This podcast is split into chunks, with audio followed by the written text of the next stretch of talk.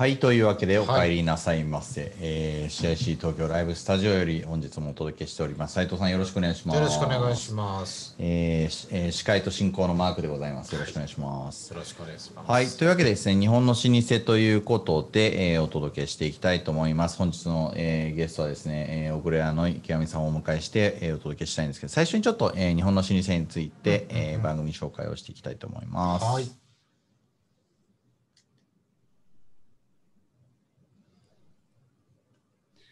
はい、えー、3代100年、えー同業で継続し、えー現在も制業であるということで、これあの東京側のですね、東都のれん会っていうホームページ、えー会のホームページに載っている言葉なんですけれども、大体やっぱりこう3代とか100年とか、まあ、そういった言葉が、まあ、老舗の時に使われている定義のようでございます。はい。で、なんと老舗企業はですね、えー日本国内の中にですね、3万3000社あるというふうに帝国データバンクさんの調べで分かっております。まあ、これあの、えー帝国データバンクさんの場合で言うと、100年企業というくくりであの言われているそうですけれども、まあ、こういった、えー長く続く企業が日本の経済と、えー文化の方を支えてきているというところが、え日本のですね素晴らしさなのかなというふうに思っております。そしてですね、はい、次お願いします。はい。はい。えーコーナーのタイトルなんですけれども、えー伝統はイノベーションの連続であると。これ、このコーナー終わった直後から1週間ずっと喋ってますよ、この言葉。伝統はイノベーションの連続であると。日に1回誰かに喋ってます。喋らないとね。革新の連続であるっていうのがもともとのね、あの福光屋さんの書くんなんですけれども、あの伝統はイノベーション、この番組はね、えーイノベーションを試合して紹介していこうっていう番組なので、えー老舗さんのイノベーションについて、えーきっと100年も続いているということは何回もイノベーションがあったはずだということですね。イノベーションについて聞いて、えーお伺いしていきたいという番組でございます。はい、えーそうしましたらお待たせいたしました。本日のゲストでございます。1848年創業、えー大阪市のですね、えー食品、えー昆布、えー氷、えー卸、製造の、えー小倉屋さん、えーのご当主、8代目のご当主になりますね。池上時次郎さんでございます。池上さんよろしくお願いします。よろしくお願いします。あありがとうございます。はいあじゃあ画面の方は池上さん出してください。はい。池上さんありがとうございます。あーよろしくお願いいたします。なんかあの、え、これライブ配信なんですか？そうですね。今ライブの番組でございます。えー、すごい緊張しますね。またまたまた。逆です。僕僕が緊張している。いや、もう本当、あの、初めましてっていう形なんですけれども、はい、あの、この林さんのその Facebook の方で、この手打ち会議っていうのは、打ち手会議打ち手会議見させていただい会議、はい会議ですか？う打ち手会議。見さありせていただいてました。はい。がとうございます。はい。あ、打ち手会議。はい。打ち手会議。はいね。なんか楽天さんの方が出てたのを、はい。最後まで見ました。ああ、小林清中さんのやつですね。ありがとうござはいい、ま小林さん、はい、面白い方がす。いらっしゃるんだなと思って。はい。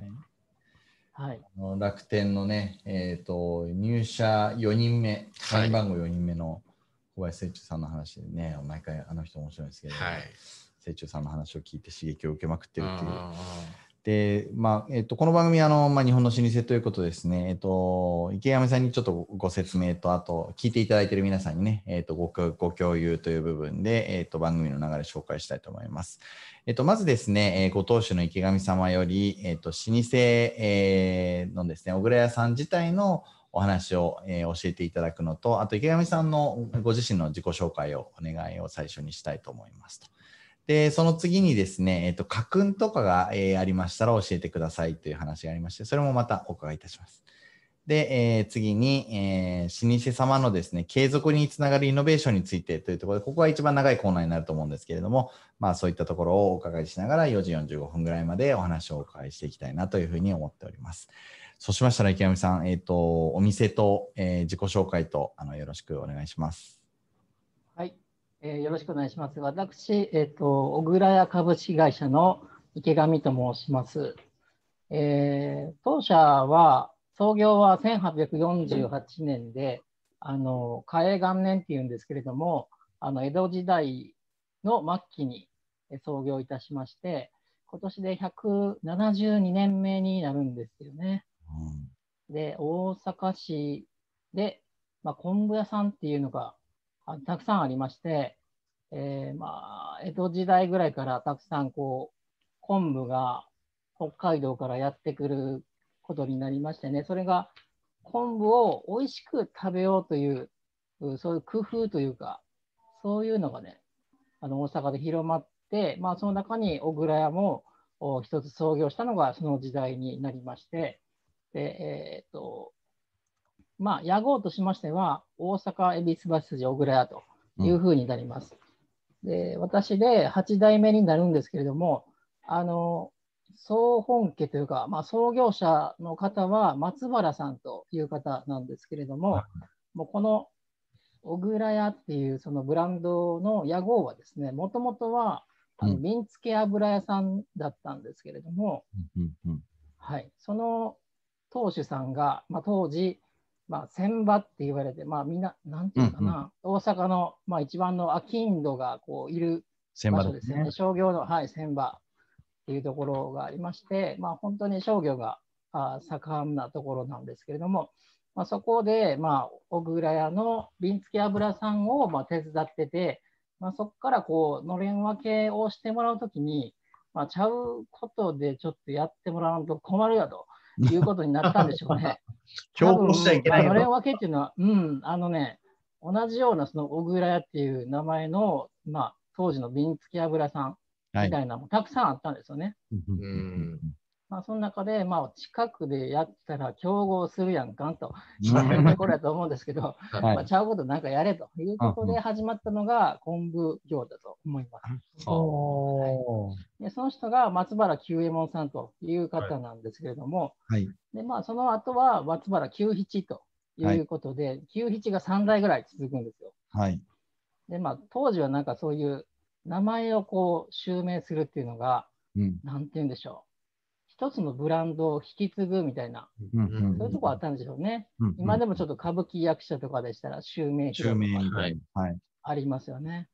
まあ、そういうふうにあの引き継がれていく中で、まあ、小倉屋の、まあ、こののれんを、うん、どんどん分けていったんですよね。うんうんまあ、あの小倉屋なんとか、うん小倉あなんとか小倉屋っていうのが結構多いんですよ、うんうん大うん阪には。はい。ありますね。例えば、うん、そうですね。あの梅田にあれば梅田小倉屋とはい。はいはいなりますし、はい新大阪にあれば新大阪小倉屋となりますし、そうですよね。うちは難波の恵比寿橋、あの道頓堀のあの橋ですね、はいところにあるので、恵比寿橋小倉屋というふうな名前でさせてもらってます。で、まあ、当時のその私の先祖が、まあ、池上なんですけれども、はい。まあ、総本家のお娘さんをあのお嫁にいただいたんで、うんうんまあ、それでつながってるんですけども、実はもう、あの総本家さんは、もうあの戦後に亡くなってしまいまして、あら。あら。はいまあ、そういった意味で、まあ、総本家っていうのはもう残ってはないので、うん。あのなんていうのかな、ううちが総本家ですとは言ってはいないんです。うんうんまあ、本家筋ですよ、まあ、血筋はまあね、つながってますねとうん。いうことは説明させてもらってて、まあ、はいそれでいくと、8代というふうなことで、まあ、長いことをさせてもらってるんですけれども、はい。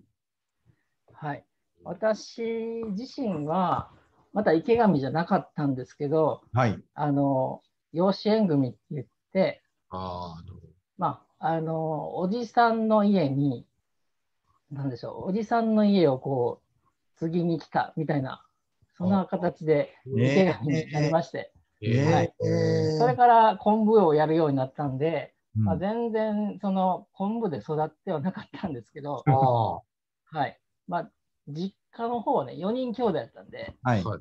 まあ、次男だったんで、はい。まあ、何をしてもいいのかなというのもあったんですけど、ま あちょっとお声がかかったんで、まあちょっとそれもいいかもしれんなと、やってみよう。ちょっと美味しいかもしれんなってちょっと思ったので、はい。まあ、昆布業をね、はいやるっていうことになったんですけど、はい。まあ、ひいじいさんがね、その、土木三郎という名前だったので、はい僕と喜次郎なんですけど、はい。襲名ではないですけど、こうなんかちょっとそういう思いが入ってたんだろうなと、はい。昔からとはい。いうところで、はい、継がしてもらったという形になります。そういうことなんですね。はい、結構でも、あれですよね、なんていうかな、皆さん、この今までね、あのキャンプキャンピングカーの方もいらっしゃれば、ね、なんかジェラードの方もいらっしゃれば、やっぱり創業者であり、イノベーターというか、ね、そういう方ばっかりで、あすごいなと思ったんですけれども、はい。まあ私はもう、なんでしょう、まあ、老舗って自分で言うのが嫌で、あ、はい。なんですよね。老舗って自分で言うべき言葉じゃないんじゃないかなって。ああ、皆さんおっしゃられますね。そう。まあ、誰かに評価されてて、老舗って言われるって、まあ、老舗っていうことはすごい重い言葉だと思ってて、はい。まあ、信頼されてるっていうか、信用されてるブランドうん。みたいうなんところだと思うんですけれど、そうですね。まあ、これって、そう、すごい長い歴史を、まあ、紡いできた、この先代、先々代、もう先祖の方がね、先人がいてこその、あの、自分だと思うんですけれども、はい。まあ、そういった意味では、まあ、ありがたいものを引き継がしてもらえるはい。いい環境というか、そういうのがあるんですけど、はい。やっぱり、なんでしょう、28歳でまあね、この世界に行きましたけど、はい。やっぱり全然違うイメージというか、あ結構こんな大変さっていうか、そうその時はね、わからなかったっていうこともありますし、だんだんやってれば、あこういうふうにしたいなと思えるようになってきたっていうのが、やっと最近ですよね。ああ。そうなんだ。ええ、それも、まあえー入られてから何年ぐらい経ってってことですか？最近っていうことは。えそうですね、やっぱ20代の頃に入ったので、28歳で入ったんですけど、はいまあ、35歳で社長に就任してるんですけど、はい。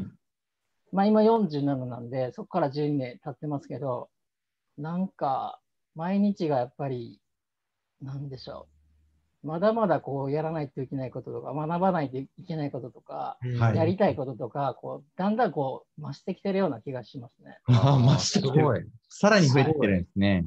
そう、でもなんかね、だんだん、まあ、当然まあ、先代がまだいるので、はいはい先。代も一緒に走ってくれてるうんんですよね。うんうちのおかみさんみたいなのがいるんですよ。はい。え大阪のおかみさんみたいなのがいて、まあ、いつもね、怒られてるんですけど、うんなんか、なんでしょうね。まあ、言ったら、本当のお母さんでもないんですよね、言ったら。でも、今はまあ実際、あの母なんで、うん。まあ、母と思ってますし、まあ、父はもう亡くなりましたけど、父ですし、うん。あれなんですけど、まあ、なんでしょうね。結構、ガミガミ言われるんですよね。社長に、社長になって結構こう怒られるっていうことないと思うんですけど、まあそういう親子関係みたいなんで、多分老舗さんにはきっとあると思うんですよね。うん。うちの場合は、まあちょっとそういう育ってきたところはちょっと違うけど、今入ってるおうちのお母さんになったから、まあ、姑さん的なところもあるので、まあ、厳しさもあるのかなと。いうふうに、まあいい環境というか、自分にとっては良かったなってすごい思いますね。あはい。まあでも、その、なんていうかな、もう、あの、入って何も分からなくて、やってきてるところから、あやっぱり自分でこう、こういうふうにしたいとか、ーうんうん。まあ、ね、老舗はイノベーションの連続であるみたいなことをさっきね、おっしゃってましたけど、いや、本当にその通りだなと思うので、まあ自分でこう、最終的に実質的にとか、自分でこう歩いていかないといけないんでね。うん。そこがちょっとこう、やっぱり切り替わる瞬間というのが、どっちが主導権握んねんみたいなところも結構ありますし、ああ、そうなんですはねい。そう。うんそういうところは結構やっぱり引き継ぐものがあると、そういう引きずられるものもあるっていうか、ああ、なるほど、なるほどそういう。ところは感じます。池上さんは、まあでも、はい。一緒に、一緒に考えて、一緒にでも、あの、未来を作っていこうっていうか、そういうふうになってこれると、まあ、すごく楽しく、まあ、協力的にもなるので、あの、いいのかなとうん。思っています。はい。あのー池上さんはもともとその後を継がれるというか、養子に入られる前は何か別のお仕事とかをされてたんですか？そうですね。あのーアパレルとか、スーパーとか、ちょっと全然異業種のことをやってました。全然違う。えーなので、まあ、全然そういう、まあ、でも、難波は、うちの母の実家ということは知ってたんで、はい。なんか古臭い嫌なぁと。難波のど真ん中に、はいまあ、。木造建築の家がドーンとあるみたいな、そんはいな感じのところを、まあ、行ってたので、はい。うん、なんか、それだけは覚えてますね。今やちょっとそういうのないと思うんですけど、まあ、はいたまに、まあ、言ったら渋谷もすごいですよね。渋谷も若者の街じゃないですか。はい。はい、はい、難波も最近、こう、ハロウィンではい。めっちゃ人集まるから、若者の街化してるんですけど、はい。うんまあ、そんな中に、こう、老舗と呼ばれる古いお店も頑張ってるよといそうような感じなんで、ちょっと違和感極まりないかもしれませんけど。いやいや。そうなんですよ実際ね、行ってみると周りがもうね、かなり若いあのエリアなので、そこにね、あのちゃんと続いておられるっていうのは、すごいです。はい。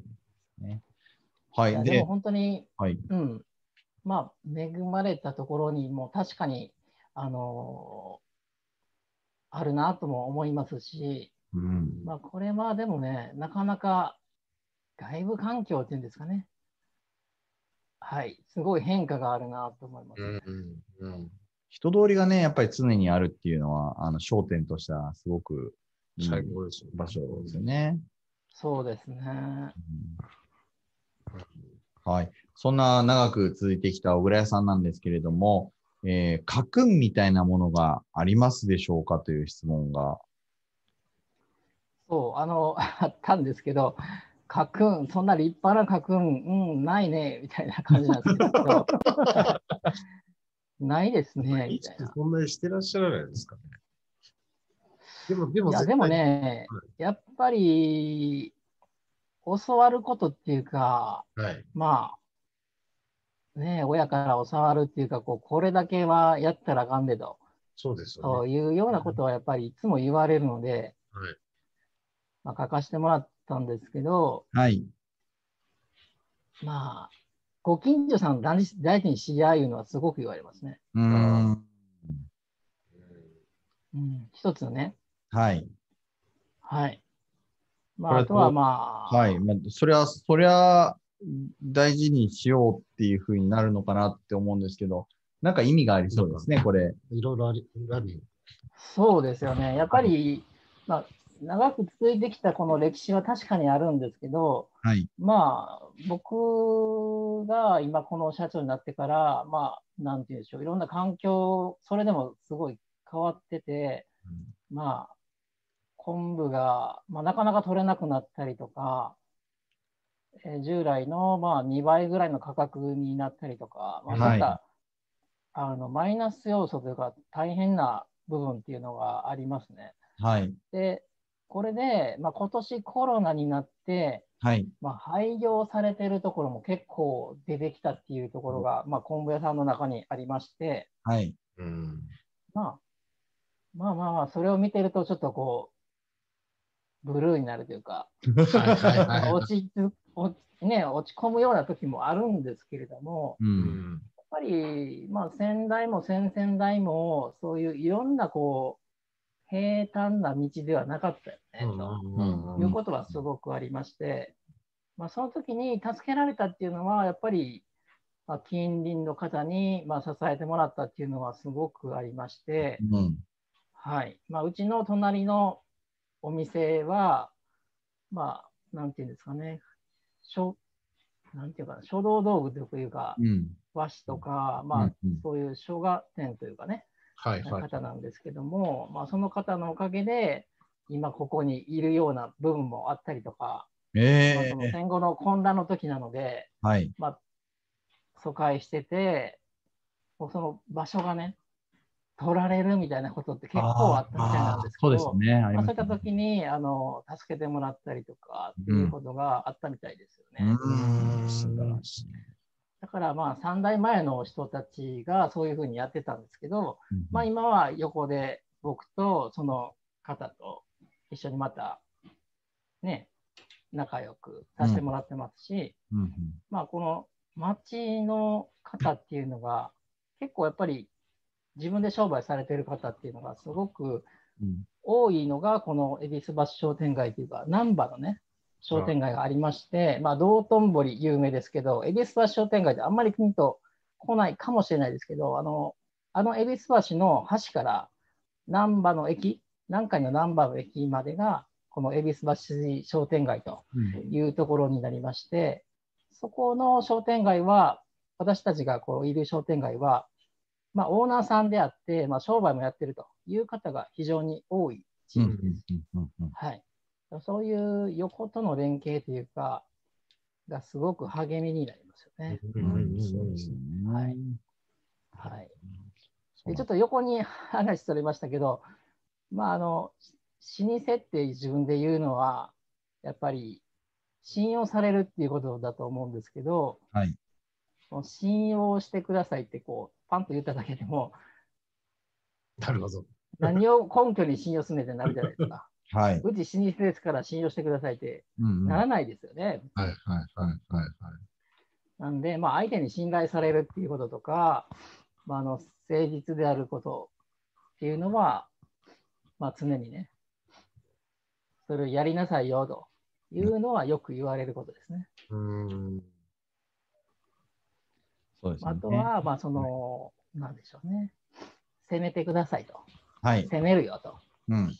常に攻めの姿勢でいこうねとうんうんいうようなところは、まあ、この親子、うんまあ、うちの母ですけど、うん。おかみが。一緒に、はい、一緒に走ってくれてる、まあ、70、え、4歳？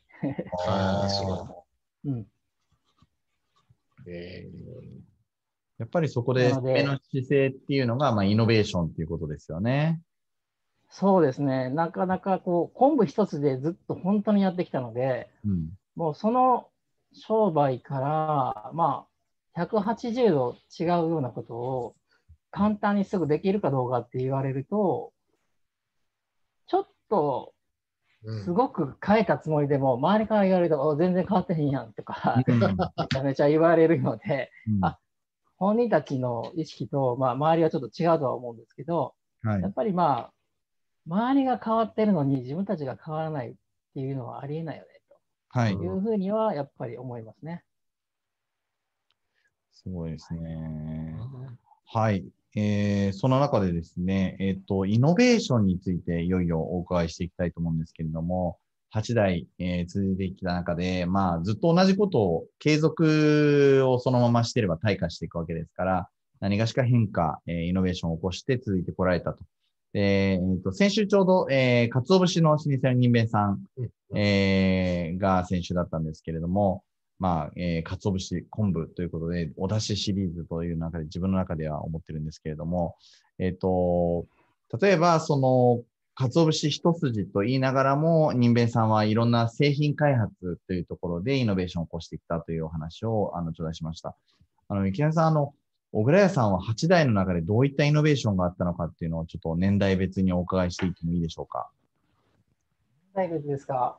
はい。えっとね、そうですね、まあ、江戸時代の、まあ、創業の当時っていうのは、まあ、なんて言うんでしょうね、まあ、とにかく当時はやっぱり、えーあまりこう物流っていうのが発展していなかった中で、まあ、はい。北海道とのその海鮮業、うんうんまあ、船を使って運ぶ事業が非常にあの発展した時期なんですよね。はい。うんまあ、四国出身の高田屋貨幣ですかね。ご存知ですかね。はい。そういった方がいらっしゃって、まあ、それが結構伝説的に知られているというか、あー有名人だったと思います。うんまあ、そういった中で、あすごくその人たちがイノベーションを起こしていったんですよね。はい。うんはい。だから今までちょっとしかこう船で行けなかったのが、まあ、北海道から大阪に来るって言ったら、どうやって来んねんっていう話ですよね。うんうん。まあ、割と東京とかやった江戸やったらまだ近いかなって思うじゃないですか。ね。でも、その、ずーっと来たのは、いきなり大阪に来たわけじゃなくて、まあ、北海道のあの蝦夷の土地から、まあ、越中とかね、まあ、上越とか、ああいうところは行ってましたし、北陸の方にもだんだん距離が伸びて行ってきました。で、まあ、福井の小浜とか、うんうん。そこから鯖街道でね、あの京都に入ったりとかして、もう奥下さんにこう貢ぎ物的なものもね、多分航路としてあったんですけど、やっぱりふ航路と陸路と、ね、あなかなか組み合わせてもたくさん運べなかったんで、まあ、そのとにかく航路を伸ばせるように開発したことで、まあ、このずーっとこう日本海を行って、瀬戸内海回ってきて、今度大阪に入るというところですよね。で、そこに来たことで、いろんなものが入ってきて、まあ、昆布もしかり、うんうんえー、タラとかね、まあ、いろんなものが入ってきて、まあ、それを加工するのが大阪の地だったんですよね。うんうんうんだから最初は多分まあ昆布をね、並べるだけで売れたと思います。うんでも、それをこう扱う業者さんがたくさん増えることによって、はいやっぱりこう差別化をしないといけないと。うんうんもうより高品質なもの、高品質なまあ昆布を求められるようにきっとなったと思うんですけど、うんまあ、未だにその大阪がその梨文化って、あ人間さんに対抗するわけじゃないんですけど、うんはい人間さんは人間さんで、はい、もちろんあると思うんですけど、大阪はまあ昆布と、ね、カツオっていうか、節類をまあ合わせて使うっていうのが、この食文化のベースにあると思うんですよね。うんはい。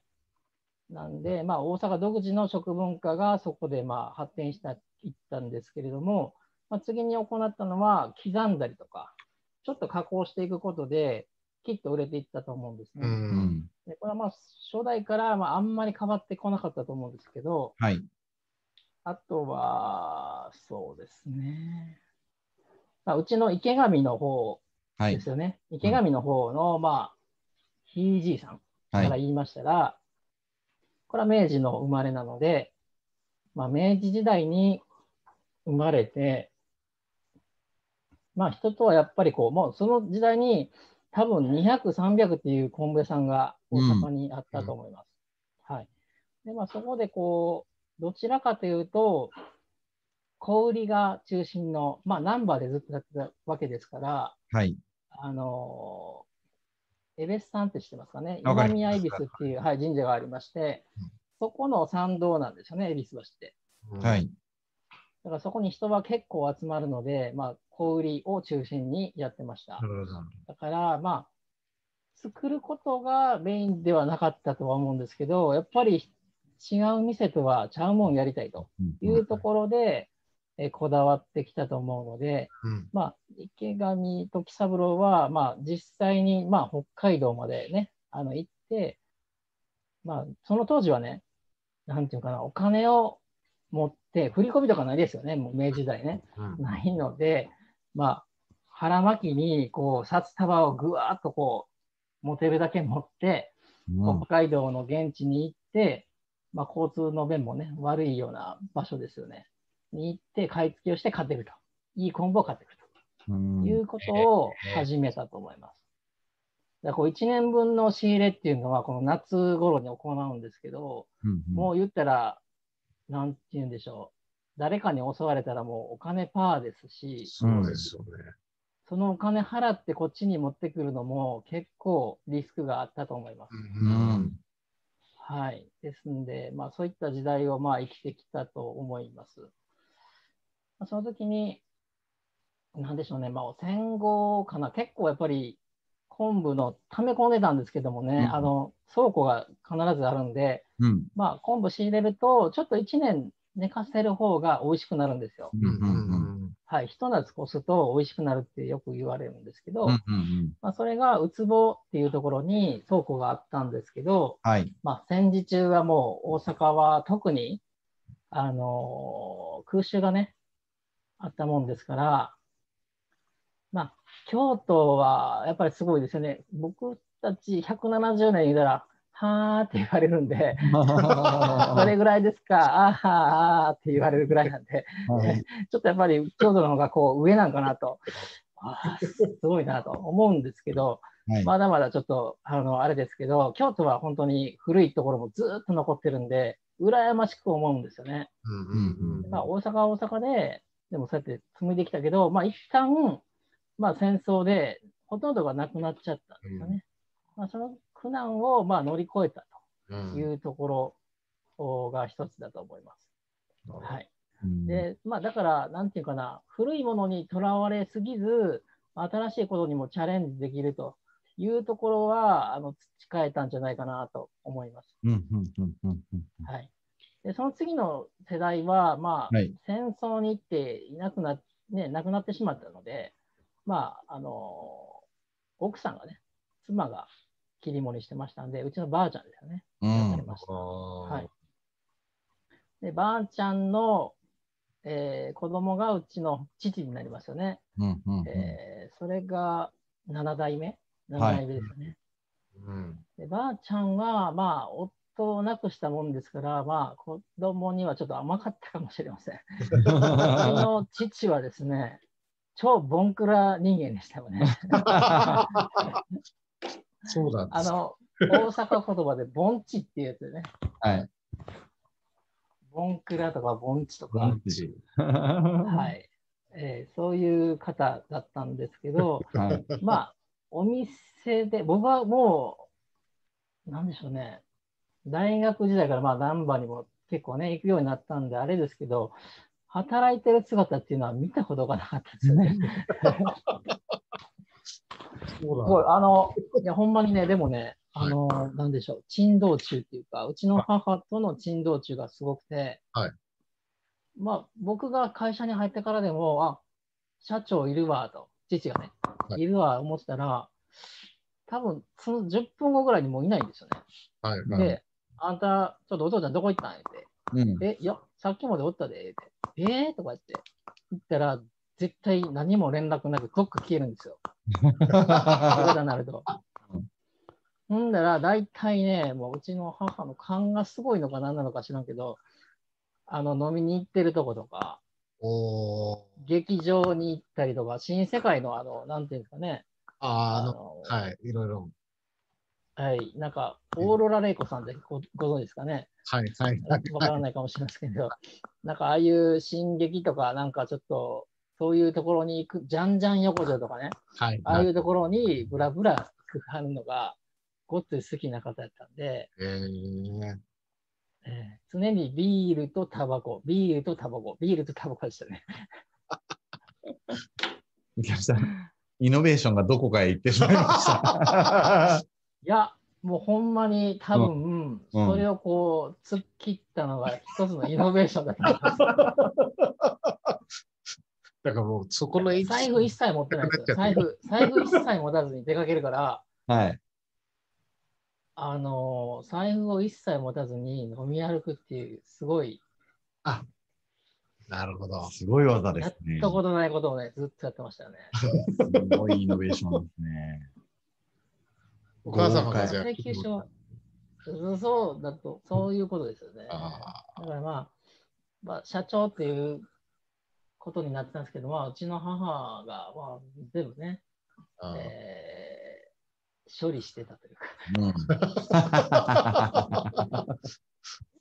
なるほど。で、まあ、事業もほとんど、まあ、やってはいましたね。はいで、まあ、重要なところは、まあ、でも社長にやっぱり相談してはい。決めていくということはやってたので、あ、すごいなって思いましたね。うん。そこは、まあ、立てると言ったらあれですけれども、話を聞いて。そうですね。ねちょっと散歩下がってる感じでやってんだろうなと 思いましたね。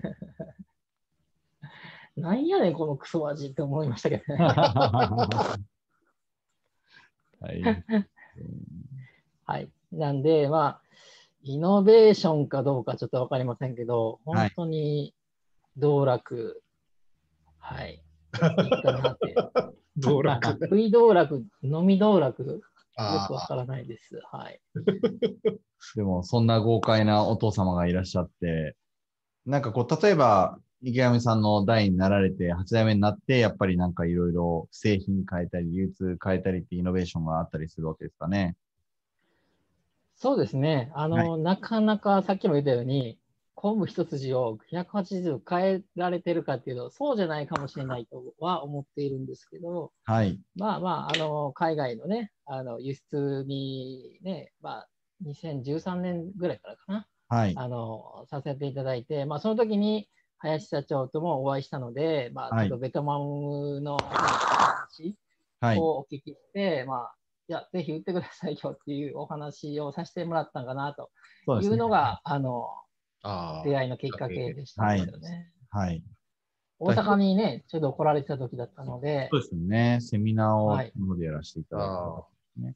じゃあ一つはじゃあ流通を変えていこうっていうイノベーションを池上さんの代で行われたってことですよね。そうですね。うん、まあ、あの、はいなんていうかな、自分がやってなかった商売っていうのは、確かに昆布業の中でも小売りが中止だったんで、うん。まあ、卸っていうのは自分の製品を、まあ、そういう百貨店とか、あスーパーさんとかで販売するというのはやってはいたんですけど、はい。なんて言うんでしょう。まあ、例えば業務用で販売していたりとか、まあ、食、レストランさんにたくさん入れていくとか、まあ、はいそういったことは全然やってなかったんで、はい。まあ、国内でこれからそれをやろうと思うと、皆さんの今までの昆布屋さんを全部潰していかないと、下くぐっていかないと、ひょっとしたら、あの喧嘩しないとダメだと思うんですよね。ね。だから、ちょっとまあそういうのは、うん、難しいかなと思ったので、じゃあやってないことをやるっていうのが一番いいかなって思いました。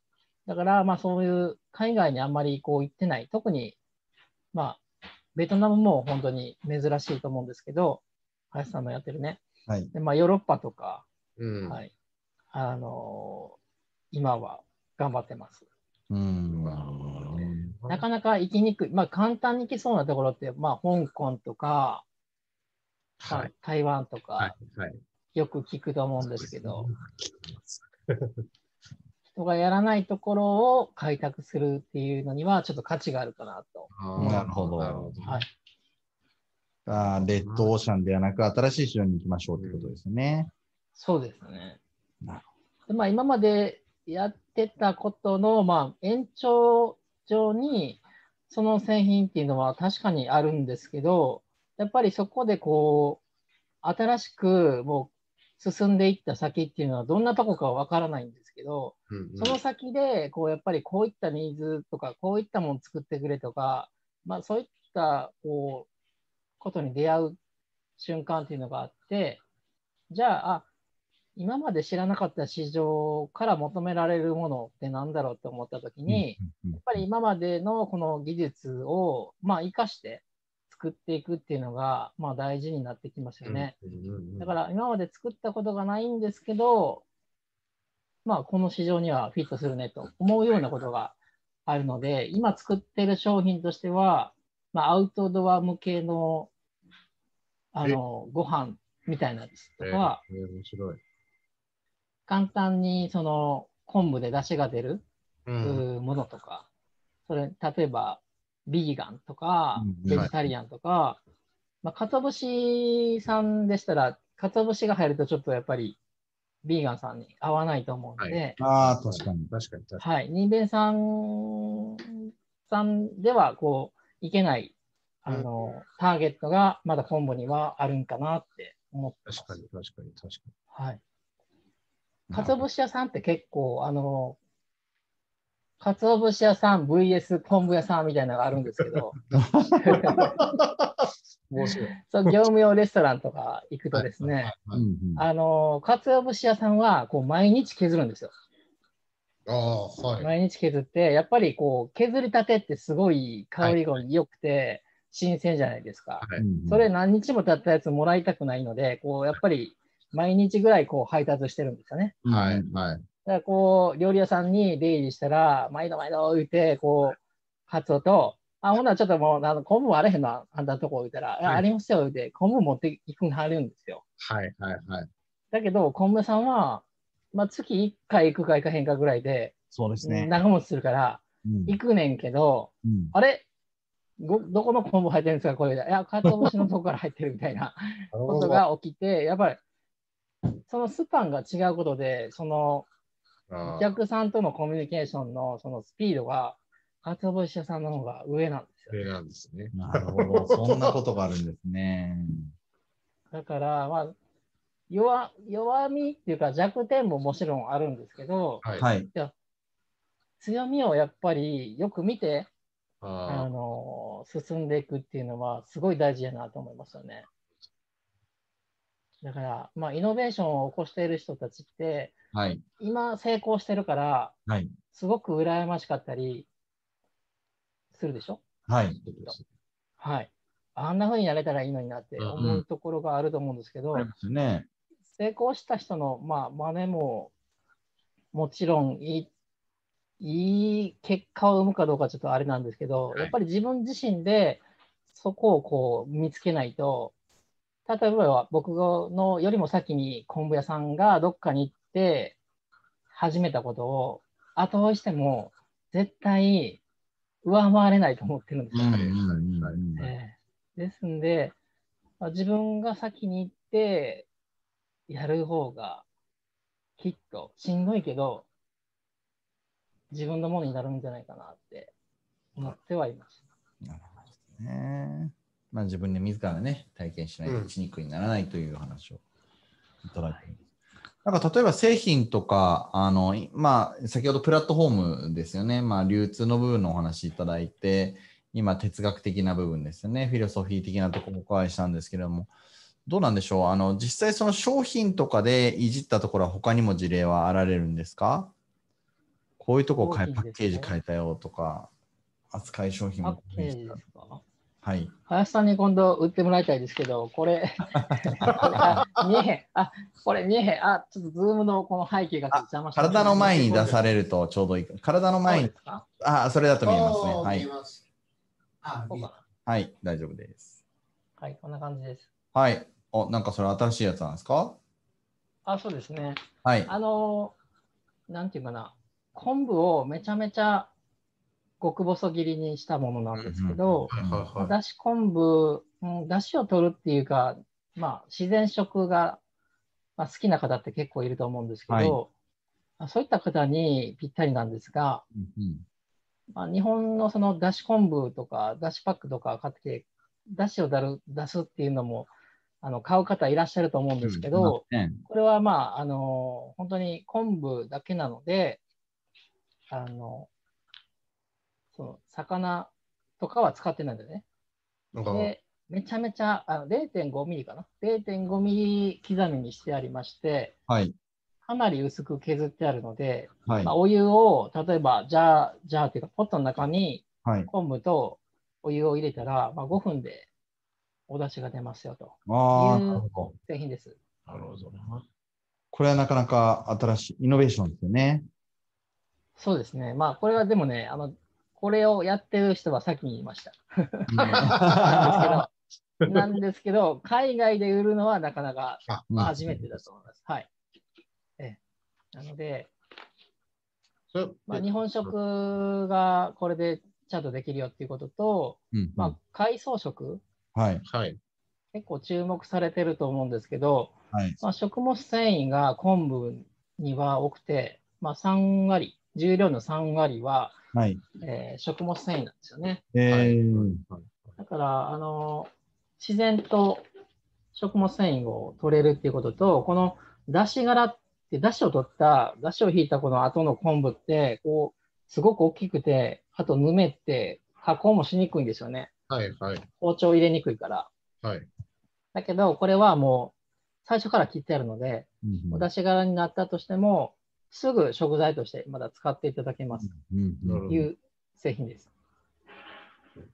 はい。手軽に出しはい。あともう一点だけ、あれですかね。紹介してもいいですか？はい、どうんぞも。ちろん。はい。画面を共有ってやったらこれできるんですかね？いけいけるかな？いいですか？お、いけた。これ？いけた？はい。見れました？いけました。見えてます。これはあの当社が販売している商品ではないんですけれど、今の今の時点では、はいまあ大阪南の名店の味って書いてあって、はいはい。これちょっとまた小倉屋が販売者になって販売したいなと思っているんですけど、はいあの保存食なんですよね、もともと。うんうん。5年間持つあの保存食と、まあ、お米だけだとちょっと美味しくないというか楽しめないので、まあ、塩昆布を入れたという商品になってまたこういうレシピあとはまあね、はい今ちょっとアウトドアブームなんで、ああ、そういうことまあ外に出て、はい、お水でもできますし、お湯でもすぐご飯が食べれるという製品になっています。えーはい、美味しい上に持ち運ぶ。ね、こういう新しい取り組み取り組みをね、大量に。素晴らしいですねこれどうやって終了したらいいんだろはい。画面共有。う。共有、共有、共有をどうやって切ったらいいんだ？この。ままで大丈夫ですよ。あ、綺麗ですあ、そうですか。はい。じゃあ、えー池上さん、なんとですね、あっという間にお時間が来てしまったんですけれども、すいません。すごいですね。なんか聞きたい話がいっぱいある中で、あっという間に時間になってました。うんうん最後にですね、えー池上さんの方から、えー、老舗のイノベーションについてまとめを一言お願いしてよろしいでしょうか。そうですね。伝統は守らないといけないものかどうかっていうところだと思うんですけど、はい。やっぱり皆さんがおっしゃるように変えていくべきものだと思います。はいうんはい。うんまあ、積み重ねの上に、まあ、私たちも立っているので、まあ、その土台はありがたく享受して、また新しい土台をえー作らないと、うん古い土台は崩れ去る時が来ると思うので、新しい土台を作っていくということですよね。はい。で、自分が持ってる強みを知っておくことはい。だと思います。はい。はいはいできるだけ小回りが利くようにして、えーまあ、守らずに攻めるっていうことが大事かなって思っています。はい。攻め、はいね、架空の中にそうですね。攻めが大事ですあ。とはまあ変化を恐れずに、まあ、一歩前に、一歩前に、後ろじゃなくて前に。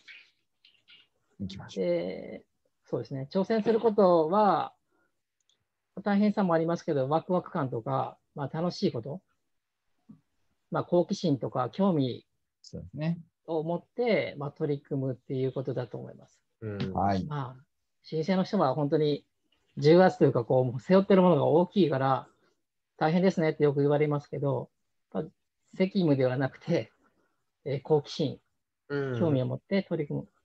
こういったことが、まあ、継続につながるかなって思っています。